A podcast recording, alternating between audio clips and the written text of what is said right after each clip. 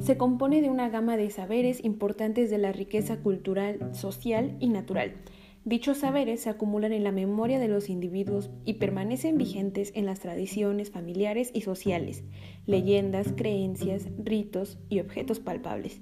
Así es como surge Habitantes Unique Sapiens, con el único objetivo de conservar y cuidar los saberes compartidos de la comunidad, orientando un propósito colectivo a través de la difusión, que transmita un significado moral y los convierta en símbolos de identidad cultural.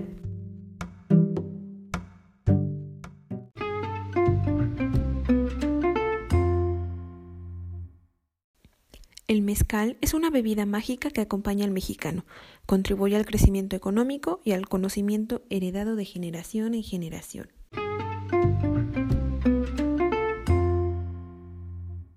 Yo creo que últimamente los mexicanos empezamos a apreciar ahora sí que todos los productos artesanales que tenemos aquí y uno de ellos es el mezcal.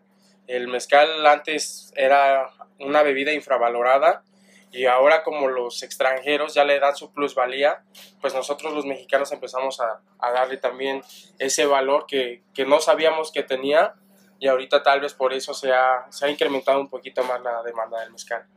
Yo creo que a todos los mexiquenses nos ha beneficiado porque, pues, si no me equivoco, son tres productores principales, que es Zacualpan, Maninalco y Tonatico. Este, pues, últimamente a eso ha incrementado también un poco más el turismo en cuanto aquí a Tonatico. Ha destacado mucho Tonatico por su elaboración del mezcal y pues es beneficio para todos, claro, para todos los que tenemos negocios, para todos los que vivimos del turismo, pues es una, es una gran ayuda o una gran oportunidad para todos nosotros.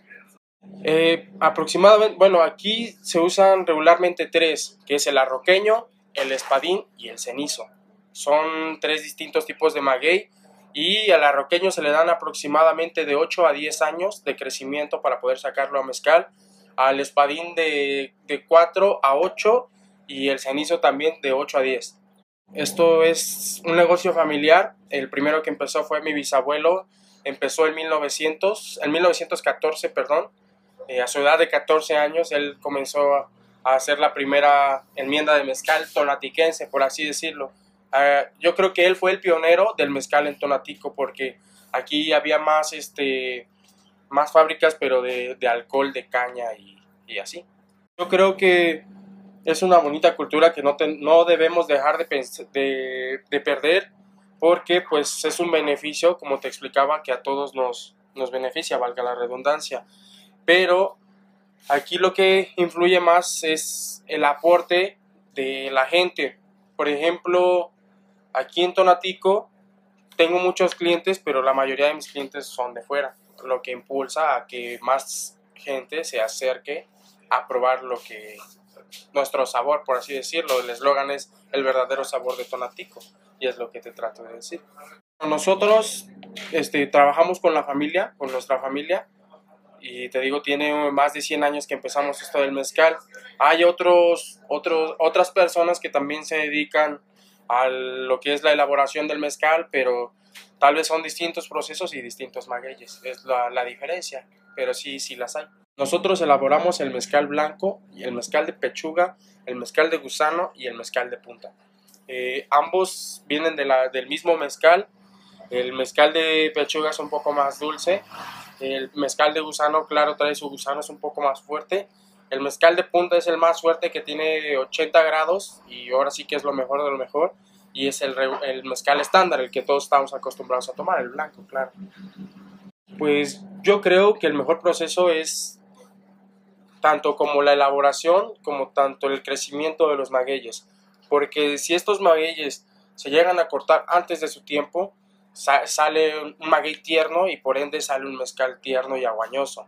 O sea que debemos de esperar a que, por ejemplo, se haga su proceso de crecimiento el maguey de 10 años cuando sus azúcares están en su máximo esplendor y entonces sí se saca el maguey y se hace un buen mezcal, sale un mezcal muy rico. Hay muchas este, opciones, yo, yo creo que la más importante es ver siempre que un mezcal tenga cuerpo. Mira, te explico. Este es un mezcal. Tú lo sirves. Esta grasa que se le ve aquí, como pegada, Eso se le llama el cuerpo del mezcal. Si un mezcal no tiene esto, es un mal mezcal, es un mezcal bajo. Eso de la perla y eso ya no, ya no se usa porque obviamente se pueden utilizar químicos y sacarle la perla automáticamente. Pero solamente se ve un buen mezcal cuando tu mezcal le queda el cuerpo, cuando tu copa le queda el cuerpo del mezcal. Ahí se da cuenta cuando es un buen mezcal. Antes de que el mezcal se pusiera de moda, mis clientes eran adultos mayores, los que de verdad estaban acostumbrados a beber mezcal desde pequeños. Últimamente se ha popularizado más entre los jóvenes por lo mismo, porque incluso hay personas que mezclan el mezcal para hacer coctelería con él.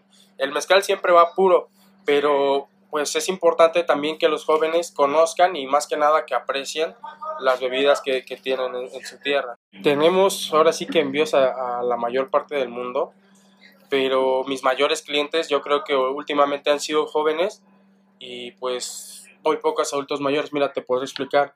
La mayoría de mis clientes que tengo en Estados Unidos son adultos mayores, pero tengo también clientes de Colombia, de Perú, de, de Nicaragua y varios lugares donde son jóvenes la mayoría eh, y sí, sí ellos les importa un poco importarlo a otros países porque pues como te digo para otros sí es una delicia aunque para muchos de nosotros no pero para otros sí.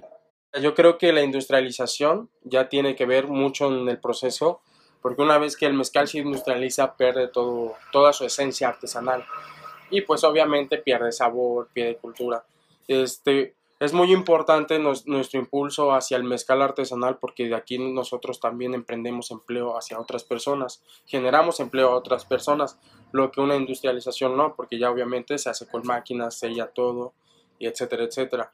Una vez que se, esta, esta se industrializa ya no le dan los, los estándares de purificación que necesita el mezcal y ya te pueden vender cualquier mezcal que literalmente pues solamente pase en cuanto a Hacienda, que lo puedan pasar en Hacienda y una vez ya lo pueden vender, pero es un mezcal que yo la verdad no recomiendo a nadie más que el mezcal artesanal que muchos de nosotros realizamos. Mira, yo te podría hablar también un poco de ese proceso de industrialización. Hay muchos mezcales, por no decir marcas, que dicen mezcal joven. Los mezcales jóvenes en realidad son una porquería, no se los recomiendo. ¿Por qué? Porque el mezcal joven se le llama así cuando sacan los magueyes tiernos y sacan el mezcal por sacarlo y cubrir la demanda, más no tiene un buen proceso, no tiene buena calidad y es un mezcal que es una porquería literalmente. Pero ¿qué hace la industria? Obviamente sacan su, su nombre de ponerle mezcal joven. Y pues obviamente es un mezcal que yo digo que no debería estar permitido en venta, la venta de ese mezcal. Últimamente, mira, yo, mi papá tiene como 25, 30 años vendiendo el mezcal, te digo que es negocio familiar. Primero fue mi bisabuelo, después mi abuelo y después mi papá. Mi bisabuelo empezó porque quedó huérfano y quedó hacendado de, de lo que es un alambique y, y de la fábrica de, de, alcohol, se me olvidó cómo se le llama, de, de, alcohol de caña. Entonces él al quedar huérfano, pues tiene, tiene que trabajar sus, sus, este, pues ahora sí que su producto, sus fábricas y entonces él empieza a hacer su primera toma de mezcal a los 14 años.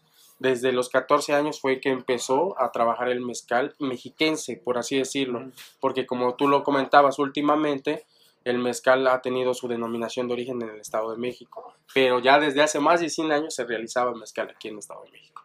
Es más que nada el, el aprecio hacia el trabajo de mis ancestros, de mi bisabuelo y, este, y de mi abuelo, porque ellos son los que pusieron la identidad del mezcal, ¿sabes? Y el día que yo lo deje de trabajar, pues todo eso se pierde, se pierde todo ese cariño hacia el trabajo, hacia, hacia el maguey, que es una planta muy, muy noble, que nos da el mezcal a como del lugar, mira, es más que nada por el aprecio también hacia esa planta tan bonita que es el maguey, porque pues al maguey no le, no le echas este no le echas agua, no le echas fertilizante y es una planta que solita crece, se mantiene y se aferra al subsuelo.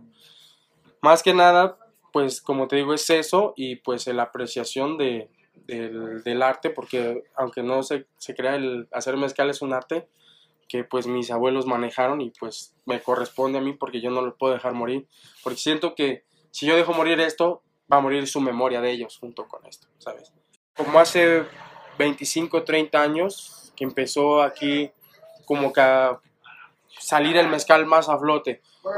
Antes todos creían que el mezcal era, era una bebida para pobres, era muy infravalorada. preferían vender las pencas cocidas como dulce a realizarlas en un maguey porque no, era un proceso muy, muy, muy duro, muy trabajoso y se le ganaba muy poco, o sea, era un negocio que en realidad no funcionaba. Últimamente que el mezcal se puso de moda y incrementó la demanda, pues el mezcal ya tiene esa plusvalía que debió tener o que debimos darle desde hace muchísimos años. Incluso el mezcal es, es lo, lo más puro, lo mejor que alguien pueda tomar. Y pues antes de que exista el tequila, antes de que ser tequila es mezcal, lo que es esa bebida. Es lo, lo importante. Mm, mira, antes, este, bueno, últimamente se tenía planeado lo que es la ruta del mezcal. Hay varias personas que hacen tours de senderismo, de bicicleta y todo, y que incluyen lo que es la ruta del mezcal. Turísticamente, eso es lo que nos beneficia.